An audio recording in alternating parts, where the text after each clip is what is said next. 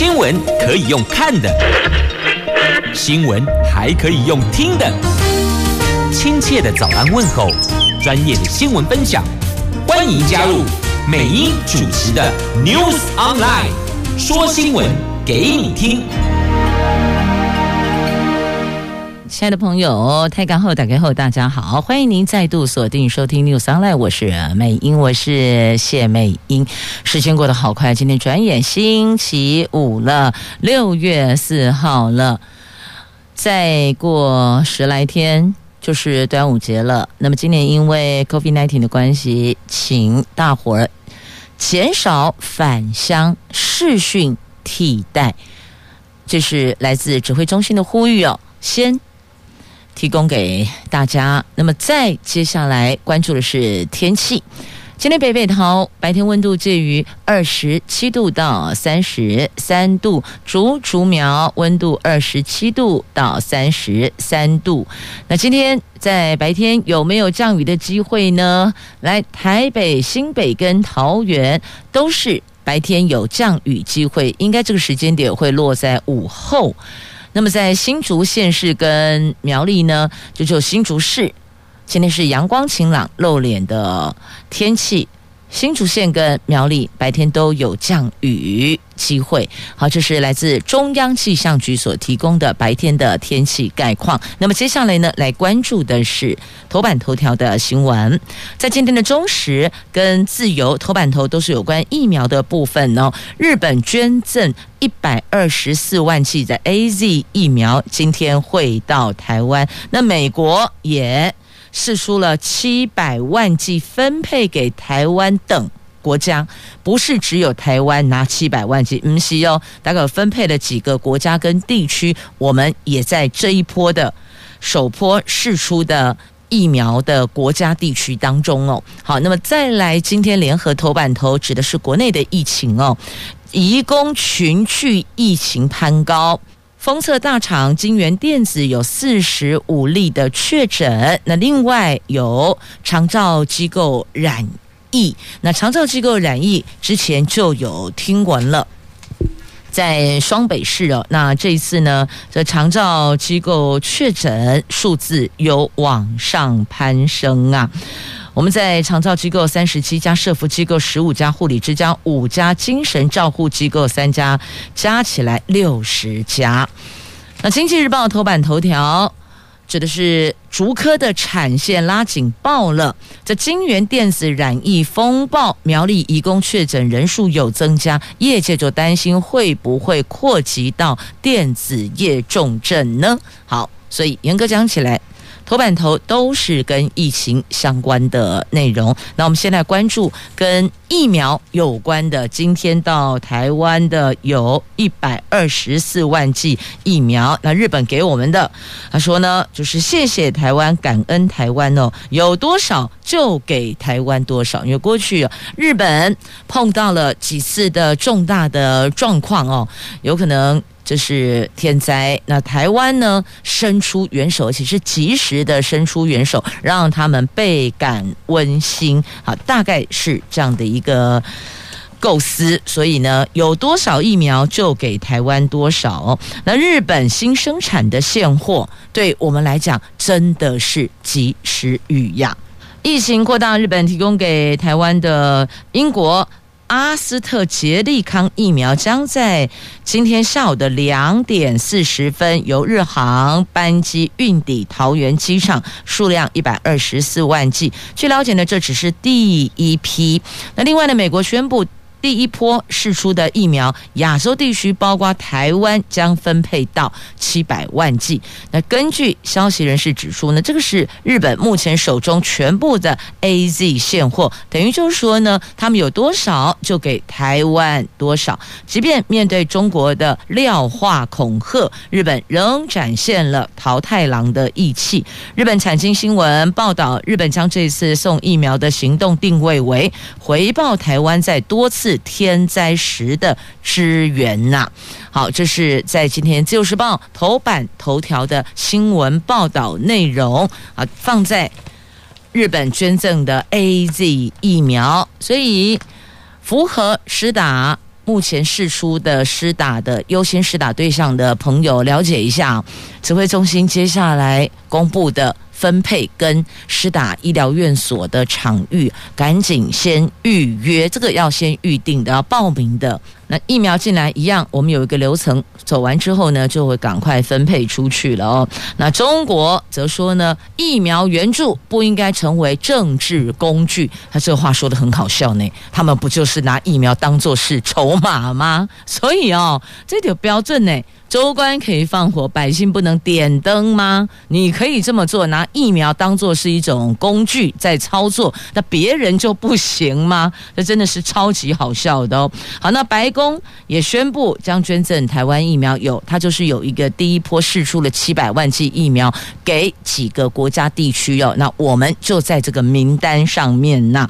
好，那现在呢，工商团体规划要购买两百五十万剂疫苗，这台湾疫情从五月中旬之后呢，转趋严重，国内疫苗数远远不足以满足需求。八大工商团体昨天面见蔡英文总统的时候，欲请政府尽速进口，或是协助，或是有意愿购买的团体缩短申请和审查的流程。工商协进会理事长林柏峰说，工商团体规划购买两百五十万剂疫苗，但是详细购买内容还没成熟。如果有具体规划，会对外说明的。那昨天面见总统，其实就是有一点诉求，就请尽速协助缩短申请跟审查的流程，因为往往很多时候是在公务部门走那个流程，走一个过场花很多时间，所以拜托政府这一块尽速加快。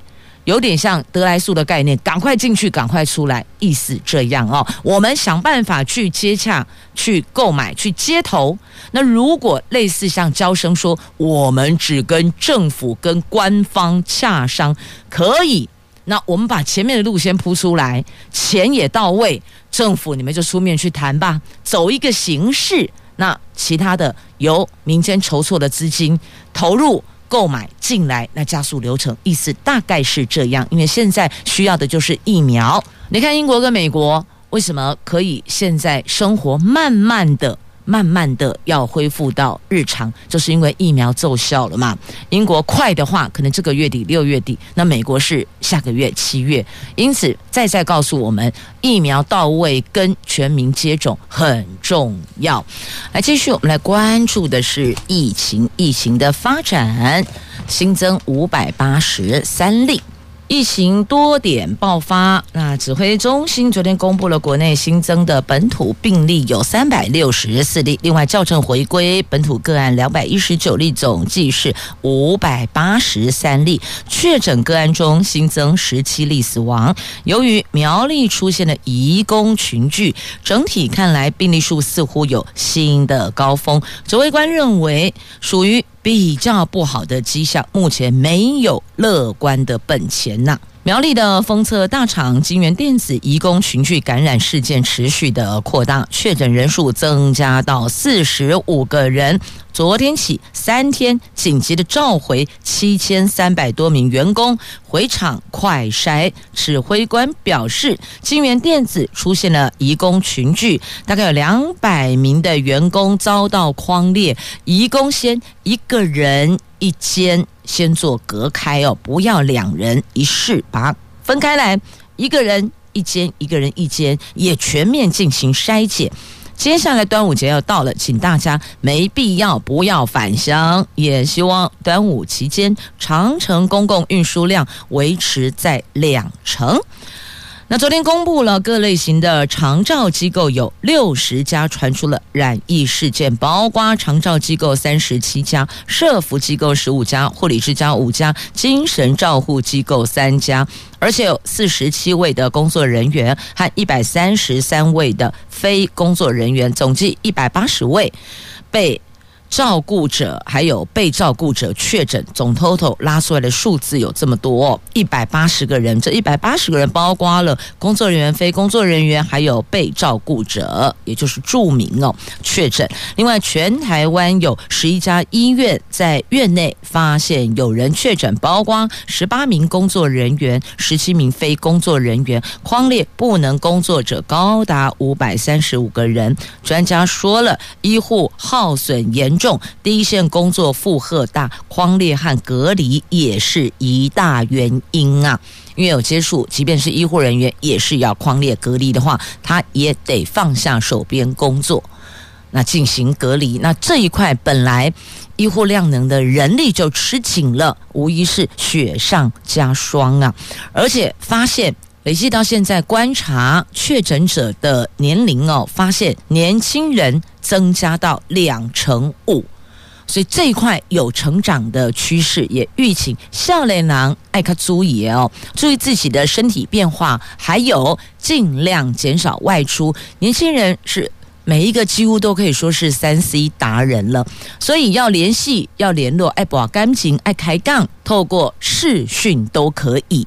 非必要不要见面，大家透过视讯聊天、保感情，或是联系小组报告、缴交作业、讨论功课都可以哦。不要见面了，大伙透过视讯，感情不变呐。那专家建议目标导向快筛吧。确诊者拉出来，因为有些是轻症，有些甚至是无症状的确诊者。那他如果依旧一样在外面进出，就进进出出，那他也就成为一个传播者了。虽然现在我们尽量在针对一些譬如采买民生物资的部分提出了呼吁，甚至有多个县市也针对了市场进行了分流管制，但。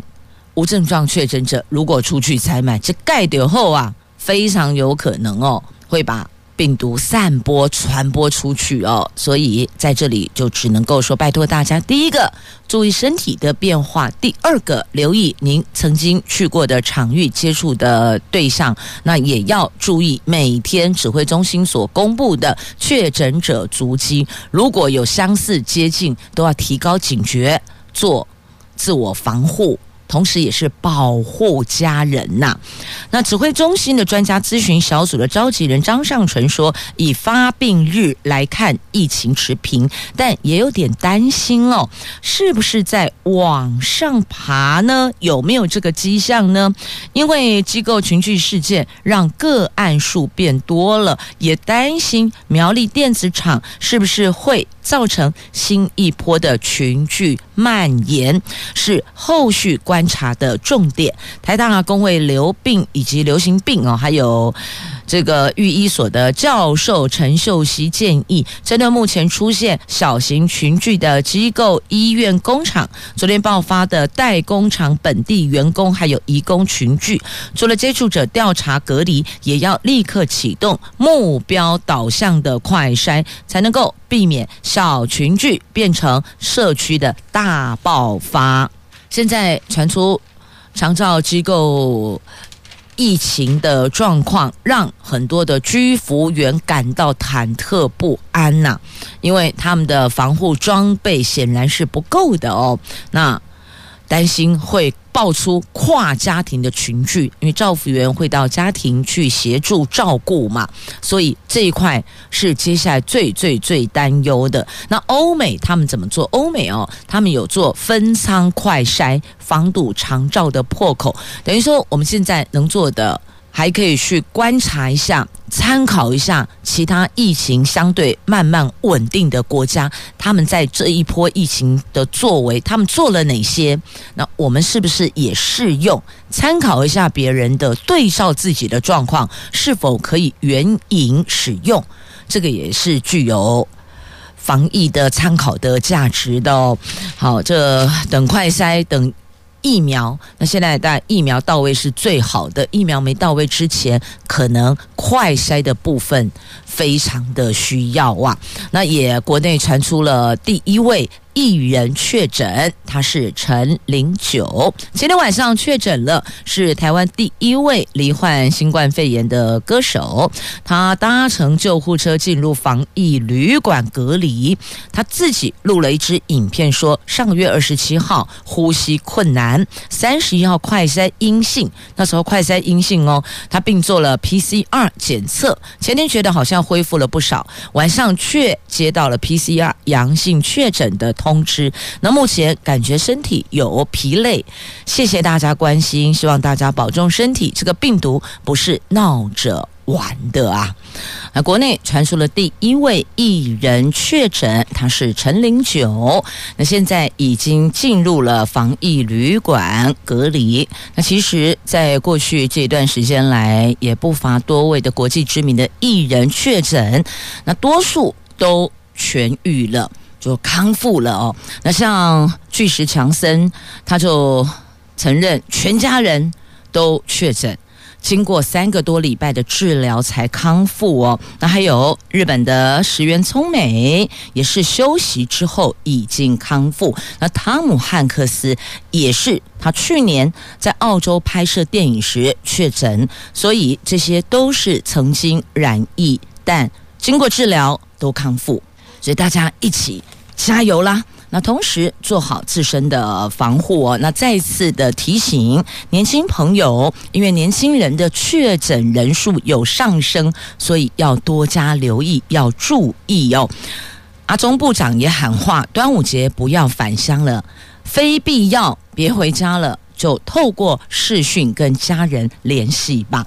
那再来看疫苗的部分哦。那日本提供我们一百二十四万剂疫苗。那再来，美国在六月底前也会分享疫苗。好，这是在联合报头版下方的新闻。但今天的中时跟自由把这个放在头版头条。好，那再接下来呢？非民生必需的店家，新北市。现在请大伙儿共体时间，暂停营业呀！因为目前双北疫情再度告急，柯市长说只剩下硬封城或是打疫苗这两招。第一个就是我就是硬是封城，那第二个就是都打疫苗，就就这两个。但疫苗显然目前数量还没到位，所以听起来感觉是有可能要进行封城了。那侯市长则呼吁。非民生必需的店家，拜托大伙儿暂停营业。像桃园就已经从今天开始，跟那里喽，六月四号星期五开始哦，美容业、美发业、美甲业、美睫业，通通暂停营业哦。非民生必需店家，拜托大家共体时间了。这指挥中心公布了新增五百八十三例的本土确诊，在新北。是两百六十五例，台北两百二十四例，所以你看，单就这新北连台北这双北市哦，就将近要五百例了，两者加起来有四百八十九例，所以双北疫情再度告急。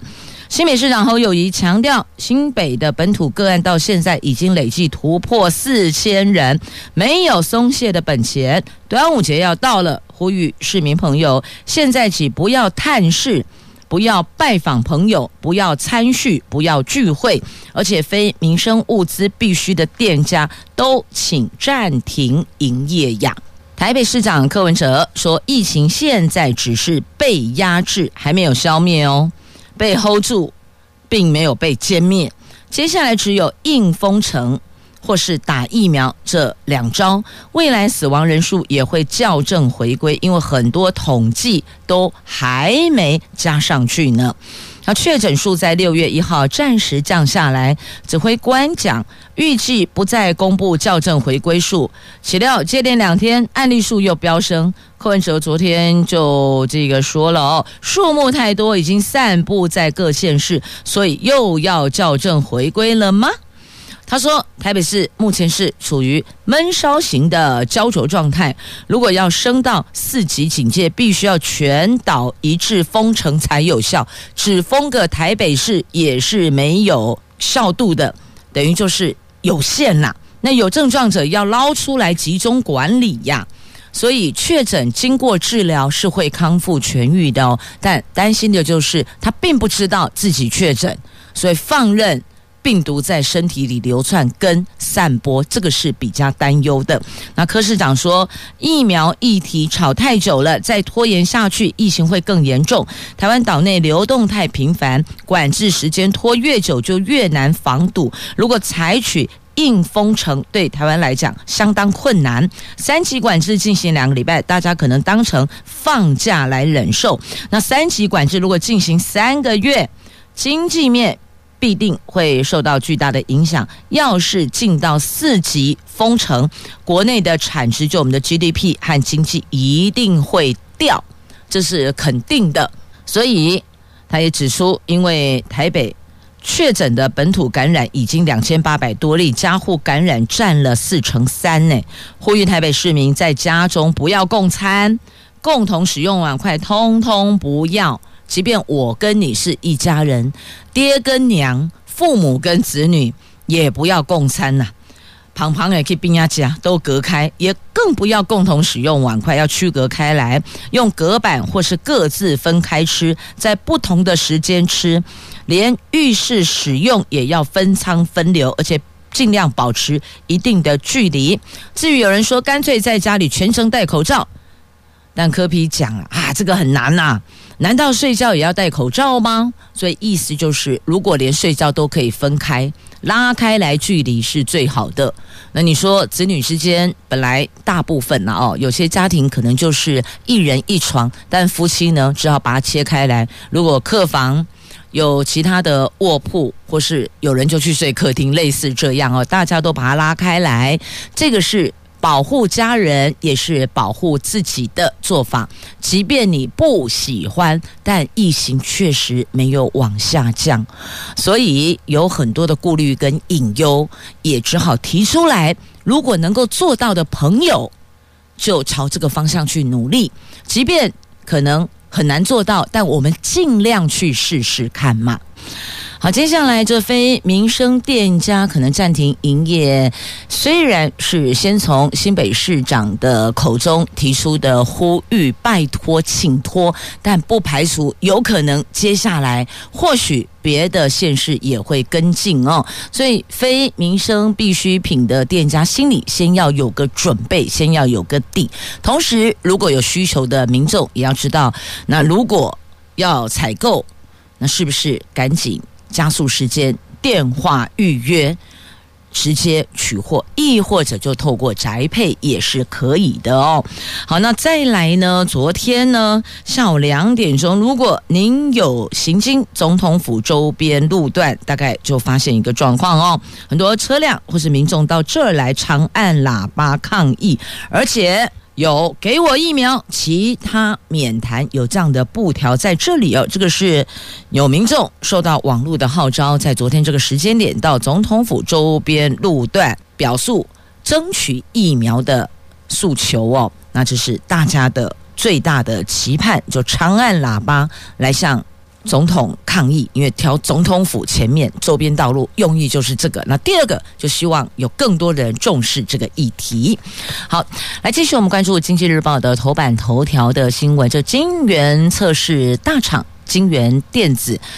苗栗厂区移工染疫人数再增加，这三天累计确诊人数有四十五名。由于移工在竹苗地区的流动性大，在竹科、台元、铜锣、竹南等园区都可能跟外界接触，使得科技业的疫情警报大响。那临近金源店的电子大厂，包括了群创、联合再生、智邦等厂商，在面板。太阳能、网通等领域都是台湾业界的翘楚，牵一发而动全身呢。业者说，电子业现在正处于供不应求的盛况，每一家业者都有不能让疫情影响生产出货的压力。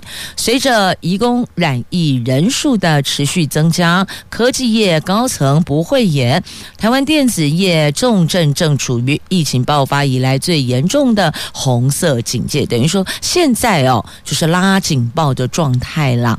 那昨天所公布的资料，金源电子外籍员工确诊人数再增加三十二名，诶，累计人数四十五名。金源电子强调，内部已经加大防疫措施力道，也安排全体同仁在三天内分批进行快筛，并没有停工的情形。言下之意就是以不影响生产为前提的情况之下，进行分批分流的快筛筛检啦。那这个。金源电子染疫爆出了移工确诊的群聚的风暴，的确让业界相当的忧心哦。尤其它邻近的电子大厂这么多家，在面板跟太阳能跟网通都是台湾业界的翘楚，说穿了，这些都是护国群山中的一座呢。那如果这边出了防疫破口，影响到生产线。后端影响到订单，这个代志就会较大掉啊！哦，那现在呢，竹苗科技链疫情拉出了红色警戒样。好，这个接下来新竹苗栗地区的朋友要多加留意了。好，那么在自由时报的头版还有这一则图文，哇，怎么会有这个抗这个看板哦？这是告诉大家，你不要出来玩了。你怎么好意思出来玩呢？医护人员没日没夜的工作，只为了守护台湾，而你却成为防疫的破口，这是哪里的看板呢？在垦丁，有民众这段时间还跑出去玩，所以。立了这样的一个大型的巨幅的看板，劝退游客。你怎么好意思出来玩呢？两相对照，那那里是忙得没日没夜，而你却轻轻松松的，有可能说不定会成为防疫的破口，这个是大家所不乐见的哦。所以有这样的一个劝退的巨幅的看板，只因为疫情没有和缓，所以在垦丁的恒春半岛。香皂还有游客，所以有这样的看板劝退。你看，周末假期、端午连假到了，有业者担忧游客松懈出游，所以呢，干脆业者自掏腰包。哎，这业者就是要赚钱。一般来讲，看到游客。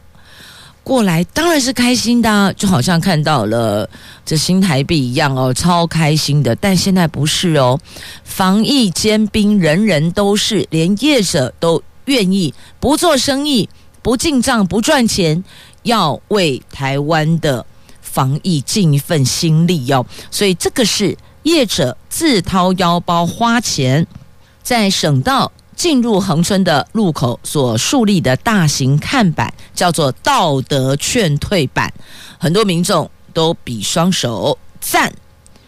疫情结束，欢迎大家再来玩。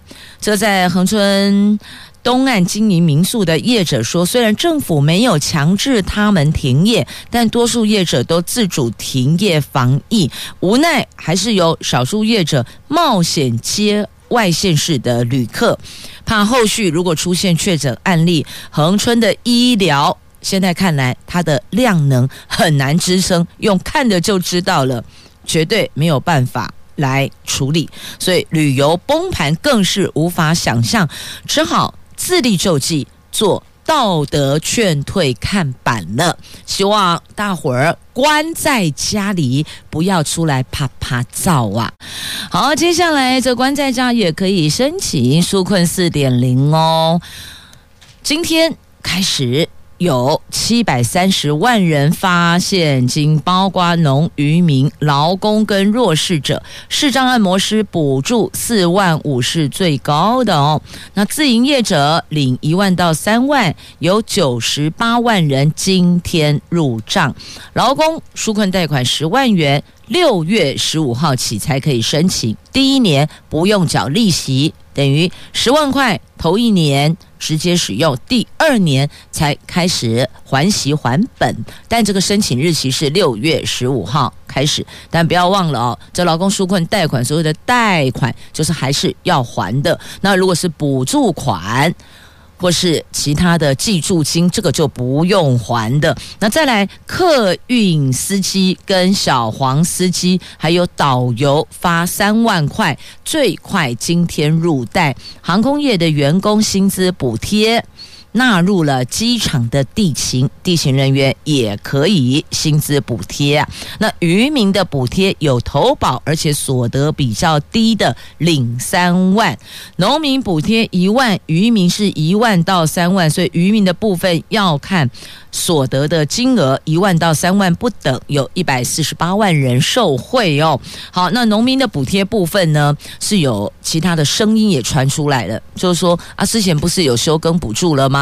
那现在农民的补助有没有重复呢？就有民众提出来哦。好，那就有官方去做一个回答，因为会这样罗列，会把这些对象拉出来，应该有他们考量的重点所在。所以在这一波纾困四点零，也不要因为补助对象跟金额的不同，造成国人的一个争议。那详细的内容可能还是要询问相关单位。那不过因为刚上路这两天，因为之上礼拜先预告了，所以这几天公务单位电话几乎可以说是哦，那个热线打不进去，所以这个部分可能就会纷纷转向去询问。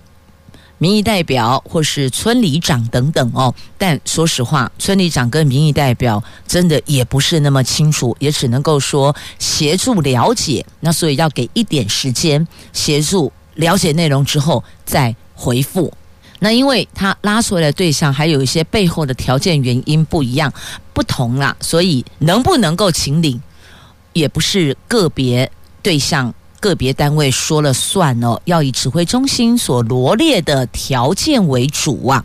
举个例子，譬如说，如果是平常这工作没有一定的雇主，他是我们这样讲好了，假设说是打零工的性质，他又没有加入工会，等于是没有劳保，他完全没有投保劳保，那又是无一定的雇主，没有固定的雇主，那这样的对象可不可以请领？可以，但是要看你背后的条件，这个就有背后的条件，家户所得、家户存款，然后每一个人平均的收入是多少钱，所以这些都还要再拉出来，背后有条件的，因此那个数字还要再经过查核之后，才能知道到底能不能够请领。好，所以说穿了。背后还是有一些比较复杂的因素存在，但毕竟这样子的请领的要申请的对象的人数不是那么的多，大部分应该是比较容易去辨识区别可不可以领，但的确有少部分的国人，他可能有一些因素跟条件要再去比对，会慢一点点。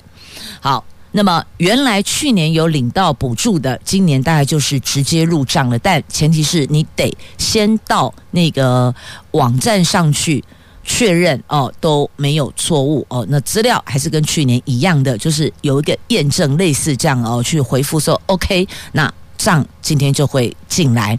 那如果新申请的，七月起各部会会提供线上申请。七号起不是七月，七号起，今天是四号嘛？那明天是五，然后六、七，下礼拜一会提供线上申请。这个是针对新申请的国人朋友，那再来呢？一万元的孩童家庭防疫补贴哦，用 ATM 可以快速领取。那在这里也也鸡婆的提醒一下，大家使用 ATM 的时候，尽量优先选择户外 ATM，就不要进入室内的那一种，尽量选择户外的，因为空气也比较流通啦，那人跟人也比较不会那么贴近啦，那也减少临柜去办理。事情就到金融机构，如果领钱金额在十万以内，我们就透过 ATM 来提领。那你如果担心说，诶，这样子会有所谓的手续费，我还是要到银行，没关系，你到那一家银行外面的 ATM 也可以，就不要进去里边嘛。它门口有 ATM，只要是在这一家银行的 ATM 提领的，就没有所谓的。提领现金的手续费的问题，这样了解吗？好，既然你要跑银行，那在外面银行门口的 ATM 也是可以的哦。好，那再来，曾经获得译文纾困的自然人，今天直接入账三万。啊，这文化部这次有编列特别预算四十五点四十五亿啦，办理艺文的纾困补助、纾困贷款利息，还有补贴场馆租金的减免或是规费的补贴等等。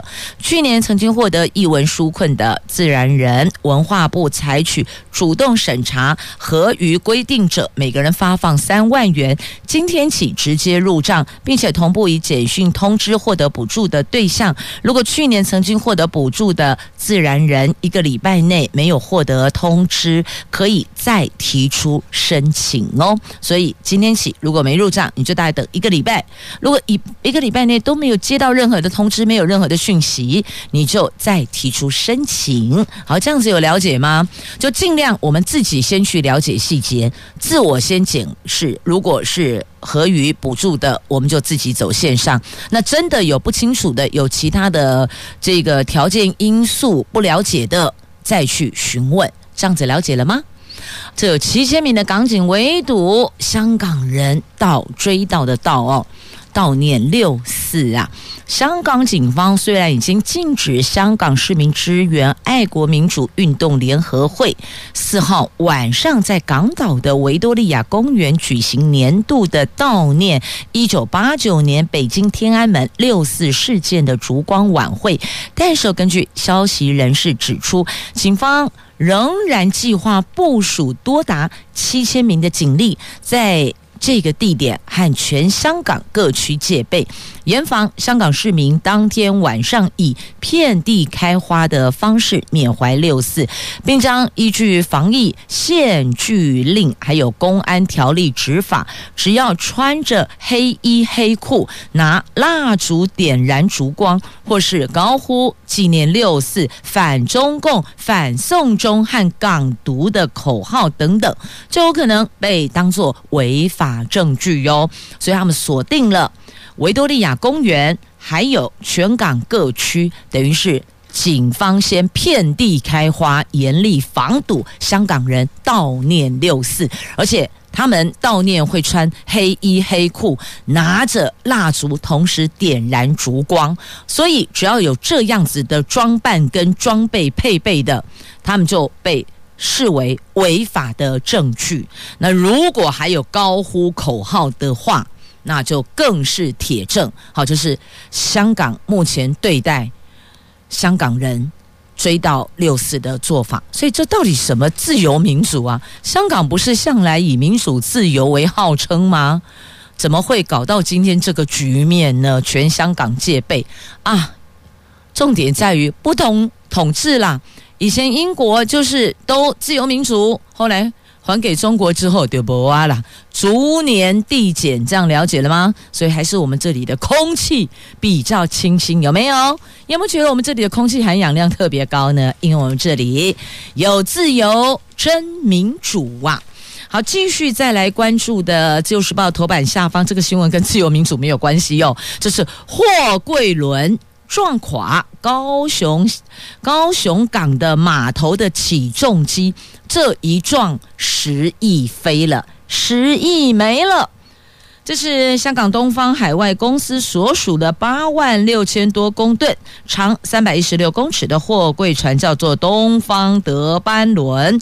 昨天经过高雄港七十号码头的时候，偏离方向撞上了。在码头装卸的永明轮以及桥式起重机，刹那间，起重机和五十只货柜轰然倒塌，邻座一台教式起重机也严重受损，造成了一名工人受伤。初步估计。起重机干货物等等的损失大概换算台币十亿，确切事故原因有待调查。那只能够说呢，这一个偏离十亿飞了，所以这工作操作任何的机械器具都要非常的小心，轻则就是。类似造成财损啊，财务的损失，重则就是人命的伤亡。那这一次是有一位工人因此受伤，但是呢，其他的财物的损失，货柜啦、机械啦，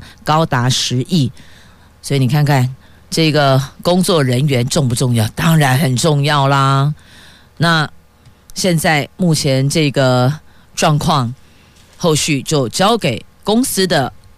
所属的保险公司去处理了，但也预请所有的朋友们哦，这操作机械在工作的时候呢，务必要全神贯注，保持良好的精神状态，才能够完成工作任务呢。好，这是《自由时报》头版下方的新闻。那么到这儿，四大报头版所有的新闻都带您聚焦了。来，纾困四点零，今天上路有七百三十万人发现金，由自营业者。今天会入账一万到三万，那还有劳工的纾困贷款，十五号开始申请哦。那餐饮业跟娱乐服务业，每一位员工补贴四万元的，一个月两万，两个月四万，他一次就给两个月。一次给四万哦，那再来个人的部分呢？如果家中有国小以下的孩童、身心障碍学生，每位一万元；中低收入户的生活补助加码四千五百元；农民一万元。渔民跟自营业者，还有无一定雇主劳工投保两万四千元以下者三万元，投保两万四千元以上者一万元。艺文工作者、计程车、游览车司机、导游、领队。三万元，视障按摩师四万五千元。那有关事业体的部分呢？受损的事业，营业额减少百分之五十的，依员工数每一位四万元营运补贴。那受到中央命令停业的，每位受雇员工四万元薪资补贴，企业一万元补贴，包括商业服务业、观光、交通、艺文、教育、长照、托幼。那再来，他特别强调是受中央命令停业的。那所以，请问受地方政府命令停业的，譬如像桃园市有要求。美发、美容、美甲、美睫业者要停业的，这个就不是中央命令停业的，所以这地方政府要求停业的，那就看一下地方政府有没有进行补贴，亦或者就询问一下是这样的状态，因此受损的有没有补贴？那再来纾困贷款啊，劳工个人的纾困贷款，每个人最高十万，第一年不缴息；中小企业信保基金。金额新增一千两百亿，公股银行纾困贷款新增五千五百亿，农业贷款新增两百二十八亿，央行中小企业贷款额度新增一千亿。好，听到易来易去，但这些都是要还的。好，了解了吗？只要是贷款，一定是要还的，只是还款时间可以拉长延后，利息那如何计算？那再了解一下哦，这利息的趴数不一样。那个人跟受损事业部分的补助是不用还的，是请领给你补贴生活所需的。这样了解了吗？是有不一样的。好，那再继续来关注了，这真的很糟糕哦。拿着 PCR 的阳性报告，竟然还能够顺利搭飞机飞厦门，不觉得超离谱吗？这一名确诊的女性。竟然可以在卫生单位不知情的情况之下，擅自离开居家隔离处所，还拿着 PCR 检测阳性报告，成功的划位登机，搭乘航空公司直飞厦门的班机，落地之后才被当地机场检验确诊。这个是国内航空公司错放确诊者的。第一桩首例，第一例更凸显防线的破口啊！那同班机还有另外一名旅客确诊呢，这到底是因为跟他同班机被传染了，还是本来也是确诊者登机了？这个请假就恐怖哦！所以民航局要追究责任，要求这家航空公司检讨。那确诊到通报防疫出现漏洞，所以显然这个部分。通报的时间，他也是有那个流程要走，公文要走，所以果然吧，病毒跑得比公文还快呢，因为公文真的走得比较慢哦。那这个确诊者还故意出国，最重判刑两年。好，哎，两年能不能够缓刑，还是换算一颗罚金呢？这个不知道，这可能要问一下律师了。好，所以也是拜托大家哦，真的确诊的就不要这样子，你这样。把整架飞机其他乘客，包括机组人员，都陷于高风险场域里，你于心何忍呐？好，再来这个也是很伤脑筋哦。高雄市长陈其迈说要重罚法办，为什么呢？真的是要赌不要命呢、爱博啊博嘎博爱性命啊！确诊还连六天打麻将，真的是不知道该说什么，输给他了。而且还发现了高雄彰化都有查获麻将群聚感染，赌场老板明明知道隐匿实情啊！真的是很糟糕，这个该怎么办才好？如何重罚？如何法办呢？哎，不要叫不干呢啦！那不是有一些线上游戏也是可以赌的，可是有人就说啊，那个不一样啊。那你们如果还要这样打牌，确诊本来就什么都不能做啊，你就是好好的疗养调养身体，不是这样子吗？那如果真的那么喜欢赌博的朋友，有之前网络有传那个。那应该是这个比较搞笑诙谐的影片哈，就是大家把位置都拉开来，就是那个可以自己洗牌的麻将桌啊，然后每个人面前都有防护罩啊，整个隔板隔开来呀、啊，底下只有留一个小缝缝，可以让你把那个长夹子哦，就像清洁队在清理环境的那个长的那个夹子伸进去，那个夹牌呀、翻牌呀，然后每个人都必须要戴口罩啊。戴那个全罩式的护目镜啊，手套也戴着啊。哦，有人说这样，然后就说哦，等这些装备全部穿戴齐全，受不了了也不想打，那就好啦。重点就是先暂停打牌还是会怎么样呢？都确诊了，还连续六天打麻将。你看看这些孩子，担忧期末考都来不及了哦。打刚带环喽，疫情继续如此严峻，期末考该如何？你看，这个就是学生，这个就是台湾未来的希望啊！刚还得确诊，还要继续打麻将，这两相对照，天差地远。那教育局针对各校的期末考，那现在倾向弹性平量。学校自己做一些弹性机制哦，因为三级防疫警戒，各级学校停课不停学，延到了六月十四号。那后续是不是能够解禁？到目前还是个未知数。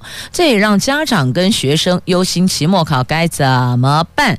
这不是只有家长跟学生忧心啊，老师也很困扰呢。我这个分数该怎么给呀？一般我们的分数有分，第一次。